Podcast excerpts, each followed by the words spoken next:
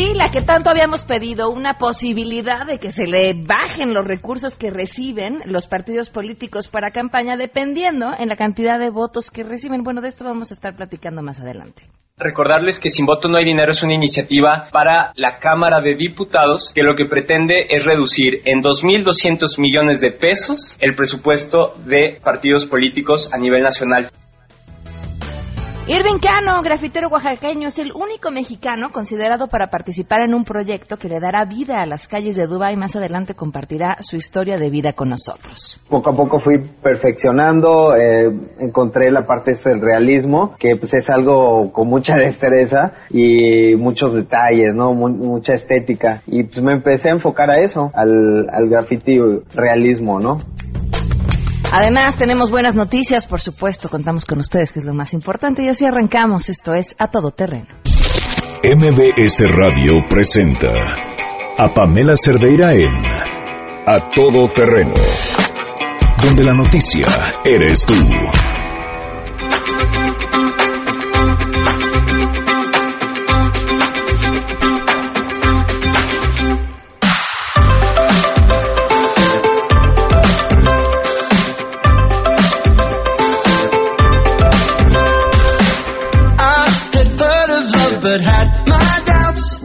El día con seis minutos, miércoles 25 de enero del 2017. Soy Pamela Cerdeira. Muchísimas gracias por acompañarnos y, por supuesto, por estar en contacto con nosotros y contarnos de lo que les preocupa, lo que traen en mente y demás. Viridiana Sánchez, muchísimas gracias por escribir desde temprano. Daniel, también muchísimas gracias eh, y por eh, tus deseos y todo lo que nos escribes. Alicia, ojalá nos puedas apoyar a las personas que ocupamos el metro como transporte diario. Este video es de las escaleras del paradero Pantitlán para subir a la línea 9. Ya se han lastimado varias personas eh, más en las mañanas, que aún está oscuro por falta de iluminación. Se ha reportado a jefe de estación y nada, y ya llevo tiempo así, y además hay otras cosas pero Pues repórtanos todas, y por supuesto que, que, vamos a decirlas y comentarlas y decírselas a quien hay que decírselas para ver si así cambian, es importantísimo. Eh, Indira Zabaleta, muchísimas gracias, dice feliz martes, cuando estarás de regreso en la webcam. Este pronto, Luis Celso Velázquez, gracias por estar en contacto, Ignacio González también, eh, Adriana Medina, muchísimas gracias. En Twitter y en Facebook me encuentran como Pam Cerdeira. En WhatsApp el número es 55 33 32 95 85 y el correo electrónico es a todoterreno. Vamos a arrancar de una vez con la información. Saludo a mi compañero René Cruz.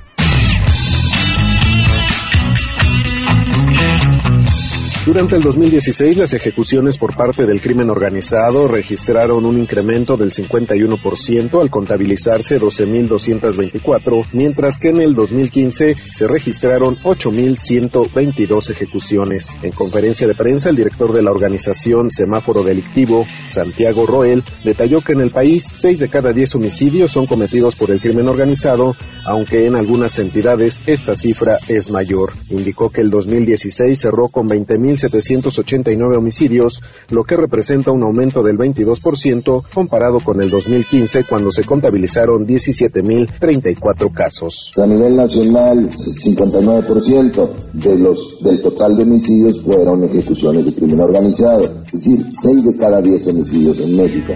Pero hay estados como Puebla, como Veracruz, Sinaloa, Guanajuato, Sonora, Coahuila, San Luis Potosí, ven ustedes la lista, Colima, Guerrero, etcétera, en donde puede llegar incluso hasta el 90%, es decir, 9 de cada 10 homicidios en el país son ejecuciones de crimen organizado. Y al iniciarse la administración de Donald Trump, el director de semáforo delictivo insistió en la necesidad de regular el mercado de drogas para que México deje de ser el perrito faldero de Estados Unidos, informó René Cruz González.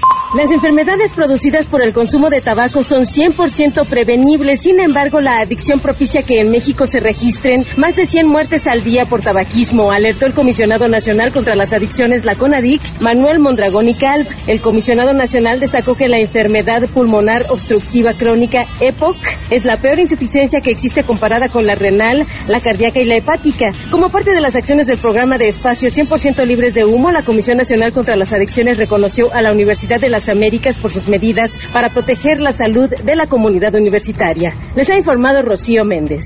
La Confederación de Trabajadores de México dio a conocer que solicitará a la Profeco y a la Secretaría de Economía su intervención para establecer un plan emergente con el fin de revisar los aumentos a los precios que se han estado dando en diferentes productos, pues ya hay quejas de la clase trabajadora por la reetiquetación de precios, principalmente en productos de la canasta básica, argumentando el alza en las gasolinas, mismos que dice la CTM no son justificables. El dirigente nacional de esta central obrera, Carlos Aceves del Olmo, en conferencia de prensa señaló que sí es verdad que se percibe el sentimiento antimexicano del presidente Donald Trump, pero hay que sentarse a negociar para defender los derechos de la clase trabajadora de nuestro país, sobre todo en aquellas industrias que tienen relación directa con el libre comercio de América del Norte.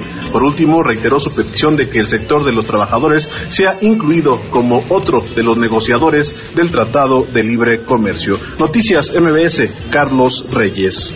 El jefe de gobierno de la Ciudad de México, Miguel Ángel Mancera, llamó a tener conciencia de la prevención ante la diabetes porque en México hay 10 millones de casos y el 13% se concentran en esta capital, por lo que es indispensable involucrar a las delegaciones en la conciencia de esta enfermedad. En la sesión ordinaria del Consejo para la Prevención y la Atención Integral de la Obesidad y los Trastornos de la Conducta Alimentaria de la Ciudad de México indicó que la última encuesta de salud señala que la obesidad en adultos en la capital se estacionó y en el caso de los niños disminuyó de 23 a un 15%, pero en los adolescentes y jóvenes incrementó del 35 al 41%. También anunció que van a comenzar con la campaña Tenemos la diabetes en la mira, que busca prevenir y atender con pruebas gratuitas en centros de salud, kioscos y delegaciones. También llamó a cerrar filas con el gobierno federal contra la diabetes porque no habrá presupuesto de salud que alcance para atender esta epidemia de diabetes. Reportó Ernestina Álvarez.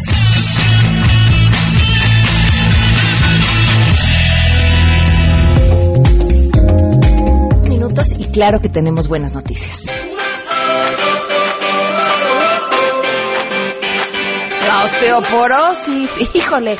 Es que saben qué, sobre todo las mujeres tenemos un problema eterno con los huesos por diversas razones. Eh, las hormonas, que son nuestro lastre, eh, si tienen bebés, pues también se chupan todo el calcio, si dan pecho igual, así una serie de cosas en nuestra vida que eh, prácticamente acaban con nuestros huesos.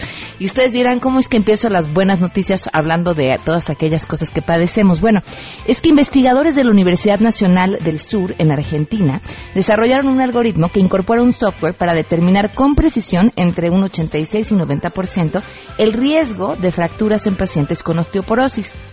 Eh, de acuerdo a lo que dice la Agencia Iberoamericana para la Difusión de Ciencia y Tecnología, esta investigación podría mejorar el diagnóstico de osteoporosis y reducir el riesgo de fractura de vértebras, cadera o muñecas.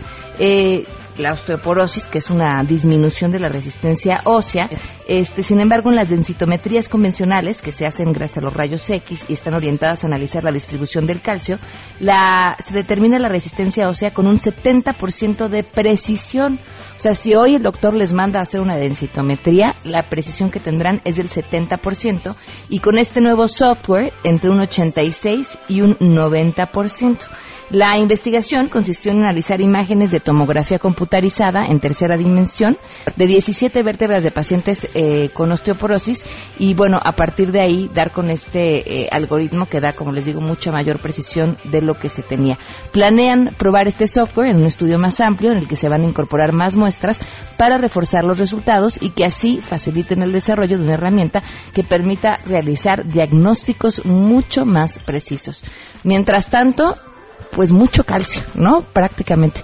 Tenemos mucho que comentar. Voy a ir de volada a una pausa y quédense con nosotros. Al regreso vamos a hablar de un tema bien importante. A partir del primero de febrero, muchas cosas van a cambiar para todos los que somos consumidores, porque eso somos, de los medios de comunicación, de radio y televisión, por una serie de nuevas disposiciones que entrarán en vigor, que creo que hay mucho que cuestionarles y mucho que analizarles, así que quédense con nosotros, volvemos.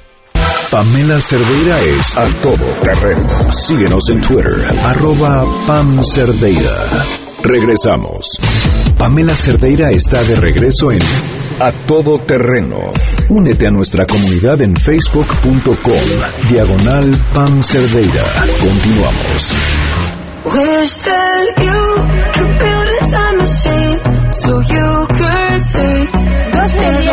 17 minutos, continuamos a todo terreno. Les decía que esto les va a interesar muchísimo. A partir del primero de febrero entran una serie de disposiciones para televisión y para radio que tienen como objetivo proteger a las audiencias.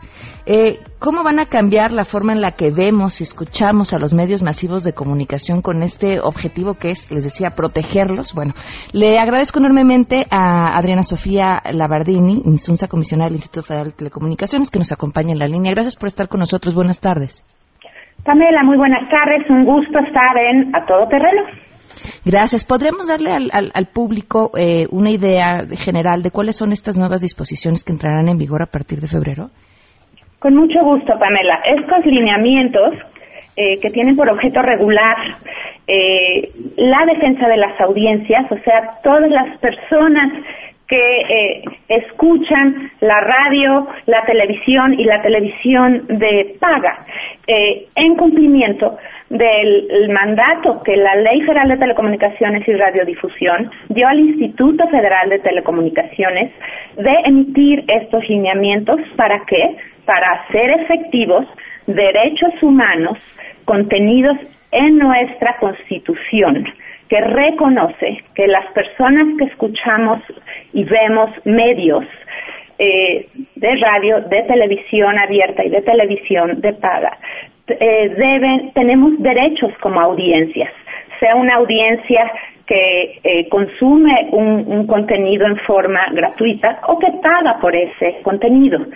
Este reconocimiento a nivel constitucional de los derechos de las audiencias era una deuda que tenía el Estado mexicano con la ciudadanía. Los derechos de las audiencias se reconocen desde hace muchas décadas en los países más civilizados, porque al final del día es el derecho al acceso a la información, el derecho a recibir contenidos eh, plurales, eh, diversos, el derecho a que no nos confundan con un contenido eh, publicitario, comercial, respecto de un contenido de información.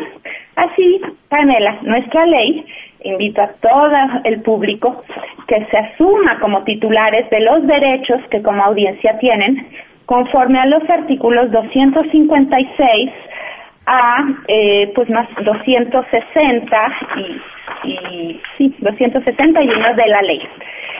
Así como hay derechos de los consumidores derechos de los menores de edad derechos de las mujeres en fin pues otras importantísimas libertades eh, por fin en México se reconocen en pleno siglo XXI y nuestros lineamientos lo que eh, pretenden en respeto de la libertad de expresión, en eh, respeto de la libertad de, de los medios, eh, es asegurarse que, lo, que las audiencias eh, les sean respetados sus derechos y sean eh, hechos efectivos a través de los mecanismos que la propia ley emitida por el Congreso de la Unión eh, planteó el que haya un defensor de las audiencias, que haya códigos de ética de los medios, que se distinga la publicidad de la información, que el volumen en un programa de radio o de televisión sea igualito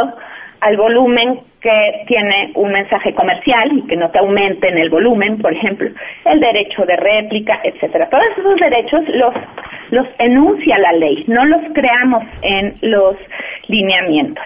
Lo que los lineamientos hacen es eh, implementar y, y crear mecanismos para hacer efectivos estos derechos reconocidos por la Constitución en nuestro artículo sexto eh, constitucional. Adriana, entiendo perfectamente que esto ya estaba determinado, sin embargo, me parece que los lineamientos eh, exageran una serie de asuntos que la audiencia sabe sabe distinguir claramente. Vaya, aclararle a la audiencia mediante un gráfico o de alguna otra forma que vamos a un corte comercial y que ya terminó el corte comercial parece hasta ocioso. Pues lo que pasa, Pamela, es nos hemos acostumbrando a estándares muy bajos de eh, observancia de derechos en este país, a estándares muy bajos eh, de la industria de medios en torno a la diferenciación de lo que es una información respecto de lo que es eh, publicidad no tan evidente. Nos preocupa mucho y le preocupó al legislador que cuando están transmitiéndose un programa está lleno de mensajes comerciales eh, dentro del contenido programático. Y entonces es importante distinguirlo, sea con el uso de plecas, pequeños rótulos.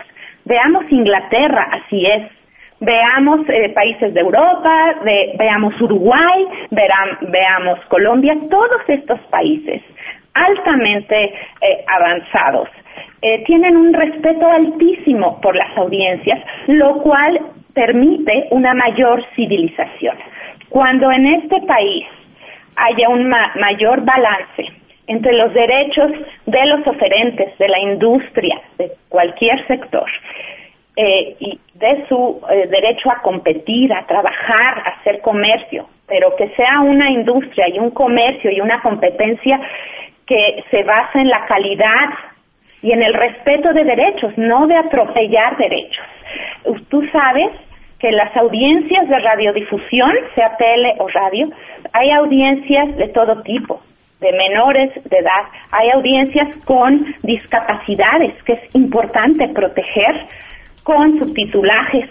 Y también importante porque hay muchas formas muy subliminales de estar pasando un mensaje eh, eh, comercial o una opinión muy personal del comunicador y tratarlo de vestir como si fuera información. Eso en ningún país se permite. ¿En es importante hacer esta, esta diferenciación más explícita y avanzar. Yo creo que tenemos maravillosos eh, productores, comunicadores, eh, en todos los medios, sea de radio, televisión o televisión de paga que eh, deben de acostumbrarse al siglo XXI, a competir con buenos estándares, con todos los demás países que tienen en sus eh, marcos normativos justo estas exigencias de defensores de audiencias, que aquí la ley fue generosa, permitió a los propios concesionarios nombrar a su defensor de audiencias. Eso no pasa en países como Argentina.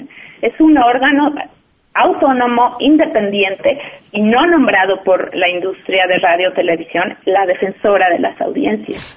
A ver, Adriana. dio una flexibilidad bastante generosa en cómo se van a proteger estos derechos. Sí, hay, dos, dos puntos que me parecen importantes. El, el tema de explicar claramente cuando se trate de una opinión o una noticia, eh, me parece que es tratar a la audiencia como si tuvieran cinco años de edad. ¿Por qué lo consideras así, Pamela? porque me parece que la audiencia es lo suficientemente inteligente para distinguirlo y porque, lo digo a título personal, cuando uno está eh, compartiendo información en un programa de radio, uno da la información y da la opinión y luego quizá de más información y luego emite una opinión y asume perfectamente que el público identifica la diferencia. Si tenemos que decirles, en este momento es opinión, aquí termina la información, aquí la opinión, va a ser va a ser para los radioescuchas y para los televidentes la misma monserga en la que se convirtió eh, la reforma política con la cantidad de información que recibíamos de los partidos. Es así, los estamos tratando como si tuvieran cinco años. Yo no considero que, que así tenga que ser. Hay muchas formas sutiles, creativas, ingeniosas de hacerlo. Cuando tú estás dando una noticia que informas el qué, cuándo, cómo, quién y en dónde, y acabas de dar estos hechos, y después dices, en mi opinión, ta, ta, ta, ta, ta, pues ya estás diferenciando. ¿Eh? ¿no? Considero es, es, eh, opinión, es eh, eh, la, la creencia de este comunicador. No, veo por qué eso sea tratar como eh, de cinco años. Pero ¿qué creen? También hay audiencias de cinco años a las que sí hay que hacerles más enfáticamente eh, esta distinción. Queremos ir formando eh, niñas, niños y jóvenes que eh, se les ve claramente la distinción entre información a opiniones personales o subjetivas muy valiosas e importantes, porque así se va formando una opinión pública, pero yo no veo el problema con que eh, si no es un medio visual, sino nada más sonoro, como la radio, pues se les explique, estos son los hechos y esto es lo que yo opino o considero o esta es la ideología que yo tengo. No, no veo que ello sea ofensivo a las audiencias. Como no es ofensivo distinguir publicidad comercial.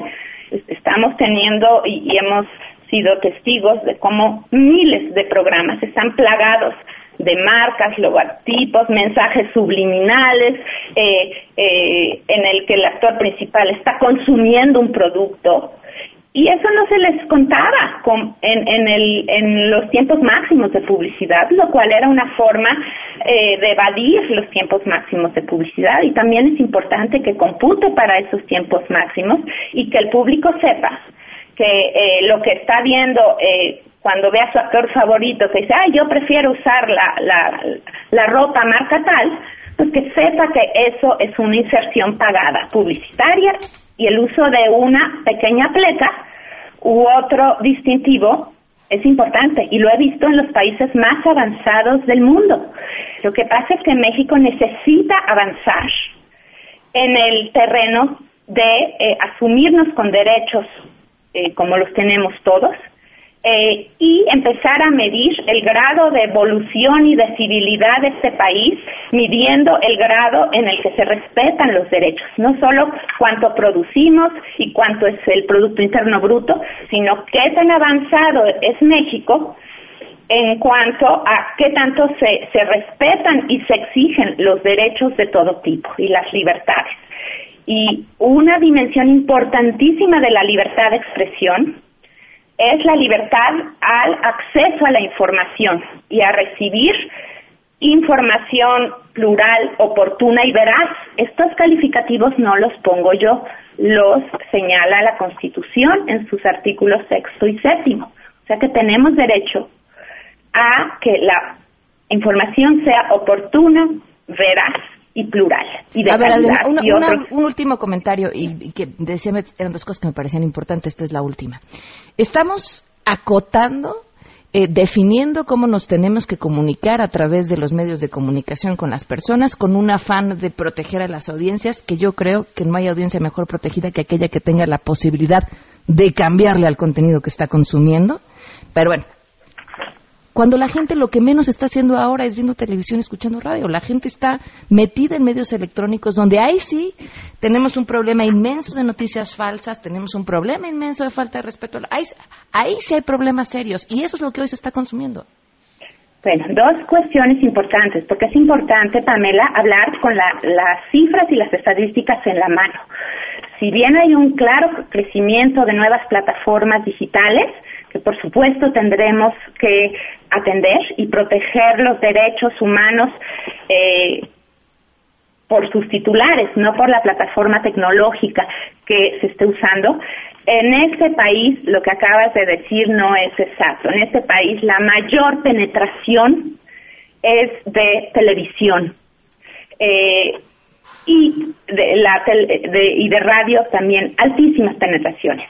95 o 96% de los hogares tienen al menos un aparato televisor y la televisión de paga ha aumentado, pues ya va su cobertura o su penetración en más del 60%. La radio también tiene una cobertura eh, pues absoluta en nuestro país y eh, es importantísimo primero empezar por estos medios, por radio, televisión y televisión de paga. ¿Por qué? Porque así nos lo ordenó el legislador. El legislador expidió una ley en 2014 que no incluyó eh, estos eh, todos los derechos de las audiencias, todas las, el capítulo de contenidos y de publicidad solamente los constriñó servicios públicos de radiodifusión y de televisión restringida. Podemos hacer un análisis para ver si eh, no estaría el instituto eh, excediendo de sus facultades si extendiera estos lineamientos a medios digitales. Ese análisis lo estamos haciendo. Hay un eh, análisis importante de si debemos, y ya lo dijo la Corte, el instituto tiene que obedecer la ley y aplicarla, ¿sí? eh, y si un supuesto eh, no previsto por la ley debe ser regulado, pues se tendrá que analizar si conforme al 28 constitucional el instituto está facultado para eh, proteger, por ejemplo, audiencias de servicios de video eh, bajo demanda u otras plataformas. Pero en estas plataformas digitales hay muchos otros controles. Por cierto, todas estas plataformas con contenidos nacionales extranjeros tienen controles parentales, hacen por autorregulación una clasificación mucho más estricta, por cierto, que aquella a la que están obligadas eh, los medios de radiodifusión conforme a los lineamientos de la Secretaría de Gobernación. Tienen controles parentales. Uno puede decir, mis hijos no van a tener acceso a estos y estos contenidos de este de un catálogo de digamos de series o de películas. Puedes bloquear la computadora, en fin, puedes hacer muchas cosas adicionales que en la televisión abierta y la televisión y, el radio no puedes hacer para proteger audiencias infantiles. Pero también hay la televisión también, que necesitan subtitulajes y, y ser protegidas también. Entonces creo que perfectamente podemos convivir todos industria, medios públicos, medios sociales, comunitarios indígenas, todos los medios comerciales eh, y tener un gran eh, eh, florecimiento y éxito en un régimen de competencia, eso sí, y de respeto de los derechos humanos. Lo que no puede este país ya soportar y estamos viendo los enormes cambios que el mundo nos está exigiendo en México es proteger, obtener una rentabilidad a costa de los derechos de las personas. Hay que ser rentables y exitosos, pero respetándonos todos. ¿sí? Adriana, creo que la libertad de expresión es perfectamente compatible con estos lineamientos que protegen a las audiencias sin limitar la libertad de expresión, Pamela. Adriana, te agradezco muchísimo que nos hayas tomado la llamada. Encantada, gracias, a ti. Aquí están los comentarios de la audiencia a la que buscan proteger. Eh, eh, la señora que tienes en entrevista para la regulación y publicidad, bla, bla, bla, me impacientó. Este, a ver, espérame, la gente tendrá que abrir el baúl de opinión cuando digas una opinión, cerrarlo, abrir el de noticias cuando digas una noticia. Este, los comentarios que he estado recibiendo de ustedes, radio escuchas, opiniones, habría que aclarar, pues son completamente en contra en estas nuevas disposiciones. Insisto, es mi opinión, es tratarnos a todos, porque finalmente todos somos consumidores de medios de comunicación, como si tuviéramos cinco años cinco años y, bueno y creo yo que además un niño de cinco años sería capaz de distinguir entre diferentes eh, cuestiones en las que aquí se pide se aclare. Pero bueno vamos con otros temas. Estas sí entran eh, dentro de las buenas por supuesto. Le agradezco muchísimo a Pedro Kumamoto que nos acompaña vía telefónica. Cómo estás muy buenas tardes. Ya lo ay aquí es bueno Pedro buenas tardes nos escuchas Creo que estamos teniendo un problema de comunicación en este momento. Vamos a un corte y regresamos.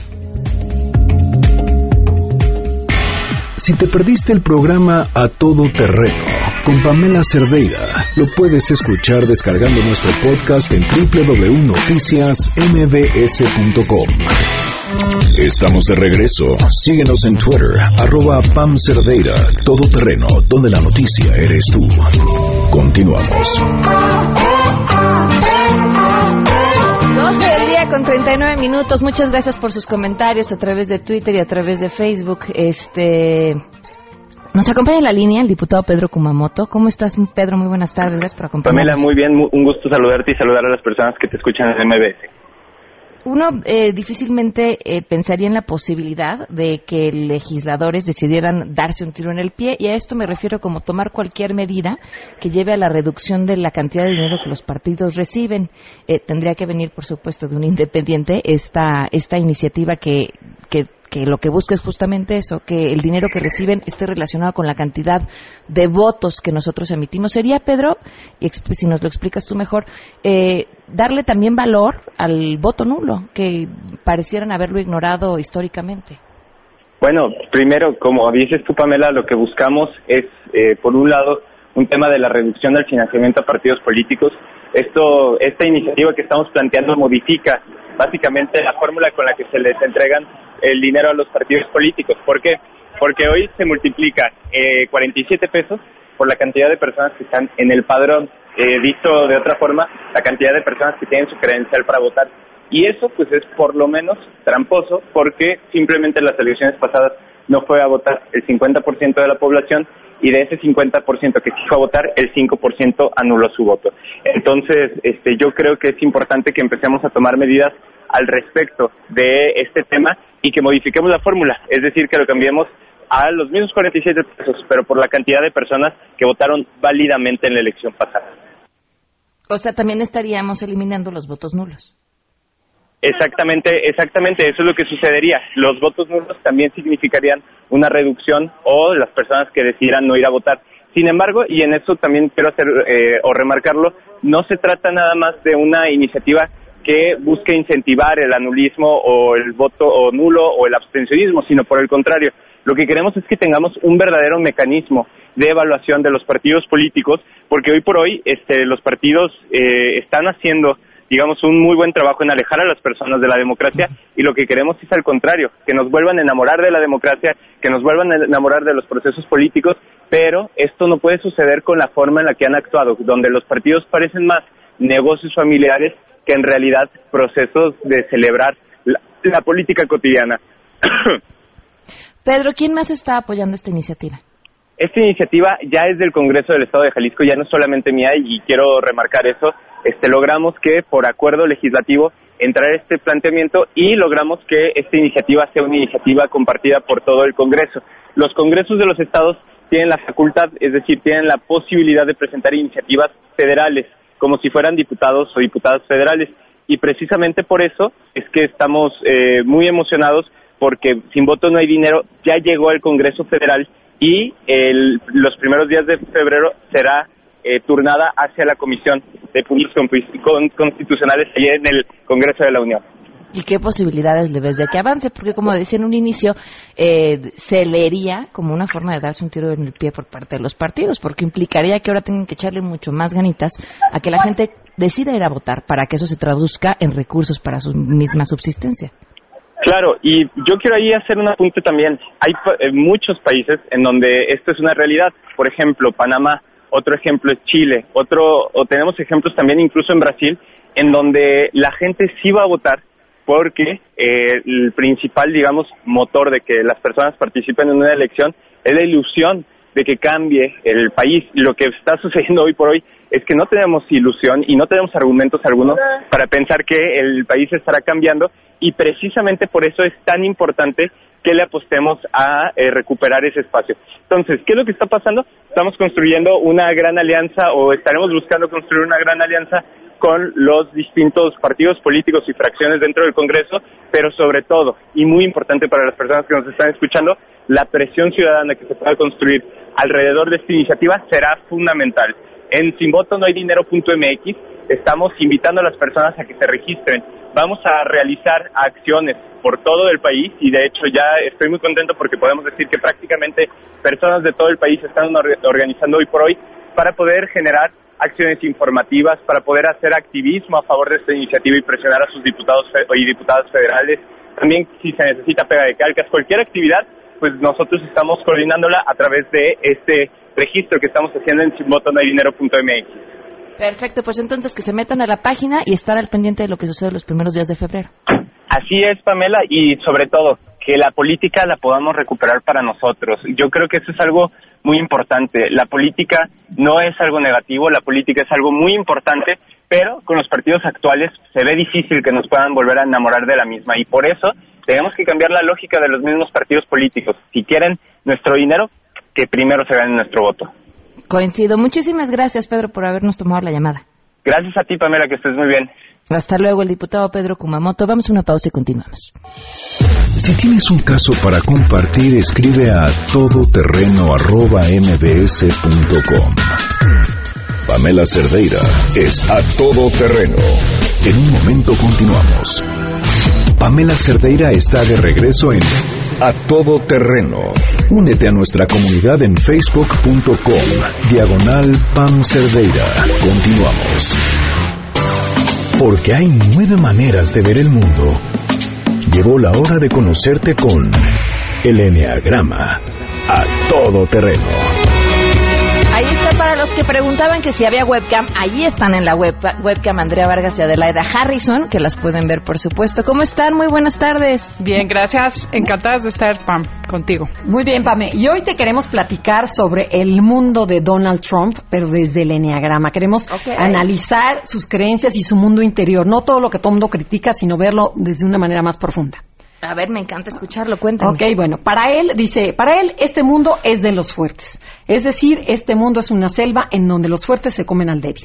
Él quiere ser el rey, exige respeto y obediencia y quiere dejar un legado. Fíjate que es una personalidad decimos la personalidad, Sí, claro, no, es claro. personalidad 8, ya lo habíamos comentado en algunas ocasiones y bueno, la integración es bastante baja. Pero ¿qué es lo que busca la personalidad 8 en ese nivel? Eh, o sea, Trump busca tener poder, busca ser admirado y respetado. Son gente que busca ser independiente, autosuficiente. El 8 tiene un tema de justicia y de verdad. A veces tra- termina en venganza, ¿no? Porque se sienten que tienen que castigar al que les hizo algo o al que hizo algo incorrecto contra ellos, que los reta. Controlan su territorio, su gente y todo lo que está alrededor de ellos. Es importantísimo para ellos el control. Ok, y luego, ¿a qué le tendría miedo Trump? ¿No? Porque dices, bueno, ¿y este hombre a qué le tiene miedo? Bueno, le tiene muchísimo miedo a que lo vean débil, a no tener poder, a abrir sus emociones y lo principal, a, serti- a sentirse dominado o traicionado por alguien. Entonces, ¿cuál es la imagen que él está reflejando ahorita? Precisamente es una fuerza arrolladora para que nadie se meta con él. En el fondo les da miedo ser controla, este, que los controlen y lo que hacen es mandar la, la imagen de que soy fuerte, de que soy justo, poderoso y actúo con firmeza y claridad para que los demás no se me acerquen. Entonces ataco para que no me ataquen. Y mira, Pam, y te dices, bueno, ¿en dónde está la mente de Trump la mayor parte del tiempo? Su mente siempre está en tener el, en el tener el control, en tener poder y hacer justicia o venganza, como, como mencionó Adelaida, de aquellos que lo traicionaron. El que no estuvo de acuerdo en el Congreso, bueno, yo te voy a quitar y voy, a- voy a ir en contra de Hillary y voy a ir en contra de todo el mundo. Entonces, si te fijas, es, es chistoso, bueno, es increíble cómo casa la descripción de la personalidad 8 con él. Ahora, ¿cuál sería la personalidad ideal que debería de tener alguien que pretenda llevar las riendas de un país? Mira, yo creo que el 8 es, es uno un de los líder. líderes naturales. Lo que habría es que integrarlo al hombre. O sea, mientras más inseguro se siente el 8, más reactivo es. Entonces, una personalidad 8 es líder natural, que esa es la tristeza, porque eh, sí son líderes. Y Y, esta- pueden ser líderes positivos o muy negativos. Y en este caso es un líder negativo. Claro, y esta persona lo ideal sería que empoderara a todo mundo, que ayudara, que, esa fuerza que tiene nata se acercara a la gente para ayudarla. Y porque su propósito de Trump es bueno, sin embargo, este, su personalidad no lo deja. O sea, quiere proteger, pero lo hace de una, de una forma equivocada. Por ejemplo, esta persona tiene tanta energía que arrolla al que está enfrente. Y cuando entran a un lugar, de verdad impactan tanto que a la gente le cuesta trabajo lidiar con ellos. O sea, y asusta, ¿no? O sea, esta persona, a muchas personas les asusta y les molesta y a otros eh, le creen y se le pegan. Oigan, yo estoy eh, aterrada, bueno, no aterrada, más bien... eh, Todos estamos. bueno, sí estamos aterrados, pero impactada de la forma en la que trata a su mujer.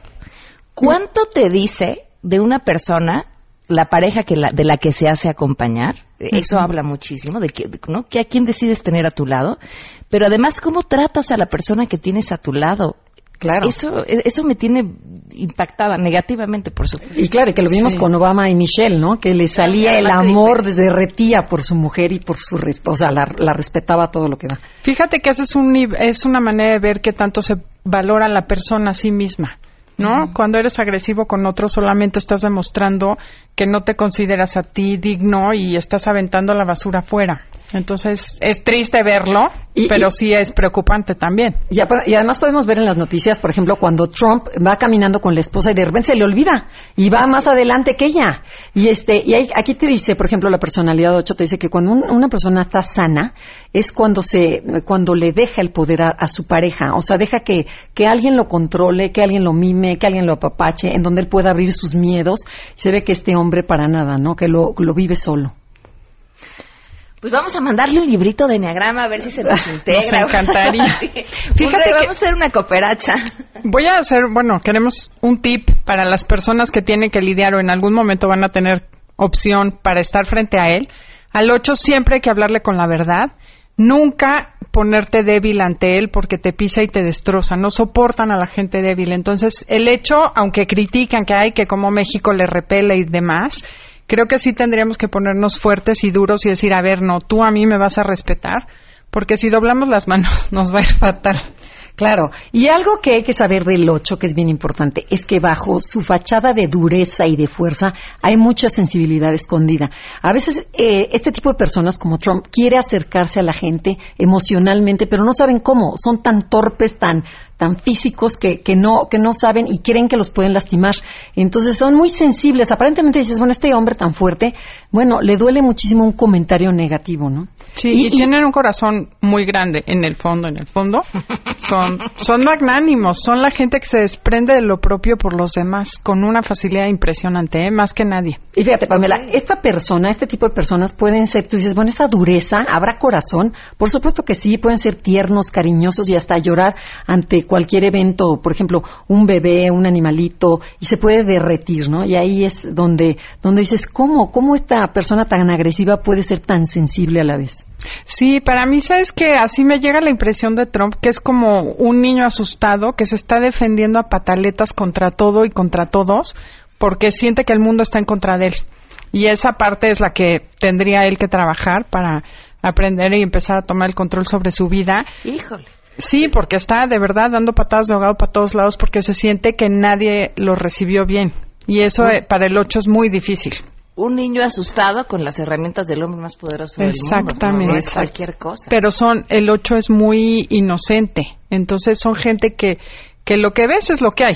Tampoco se va a esforzar en tener doble juego y terceras intenciones, salvo ponerle a la gente la manzana o la zanahoria en la nariz. Esa es una técnica que utiliza mucho el, el tratar, eh, eh, darte, ¿cómo se dice? Estar prometiendo cosas que después no cumplen al 100%. Claro. Bueno, pues si ustedes quieren aprender más sobre el enneagrama, ya vieron que es una herramienta que sin duda es útil, buscando sobre todo lo que creo que para todos es importante, crecer y ser mejores.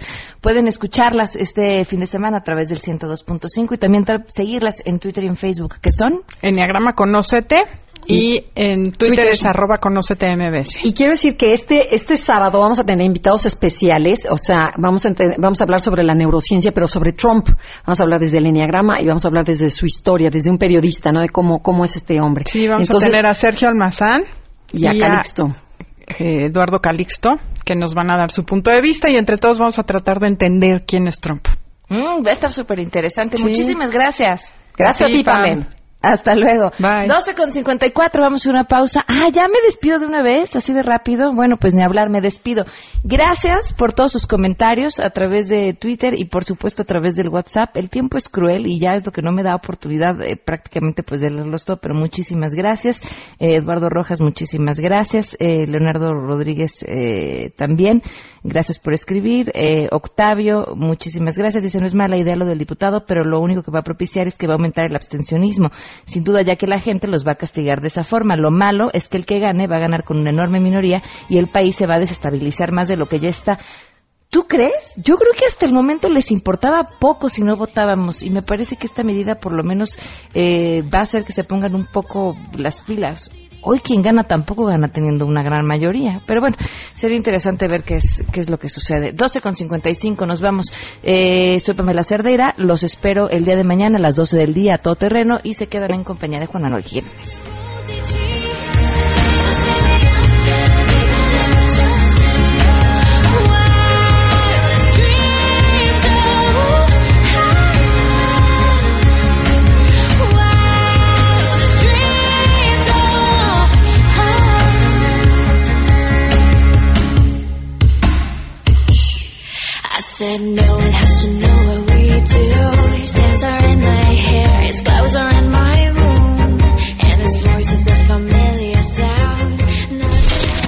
MBS Radio presentó a Pamela Cerdeira en A Todo Terreno. Te esperamos en la siguiente emisión, A Todo Terreno, donde la noticia eres tú. MBS Radio, en entretenimiento, estamos contigo.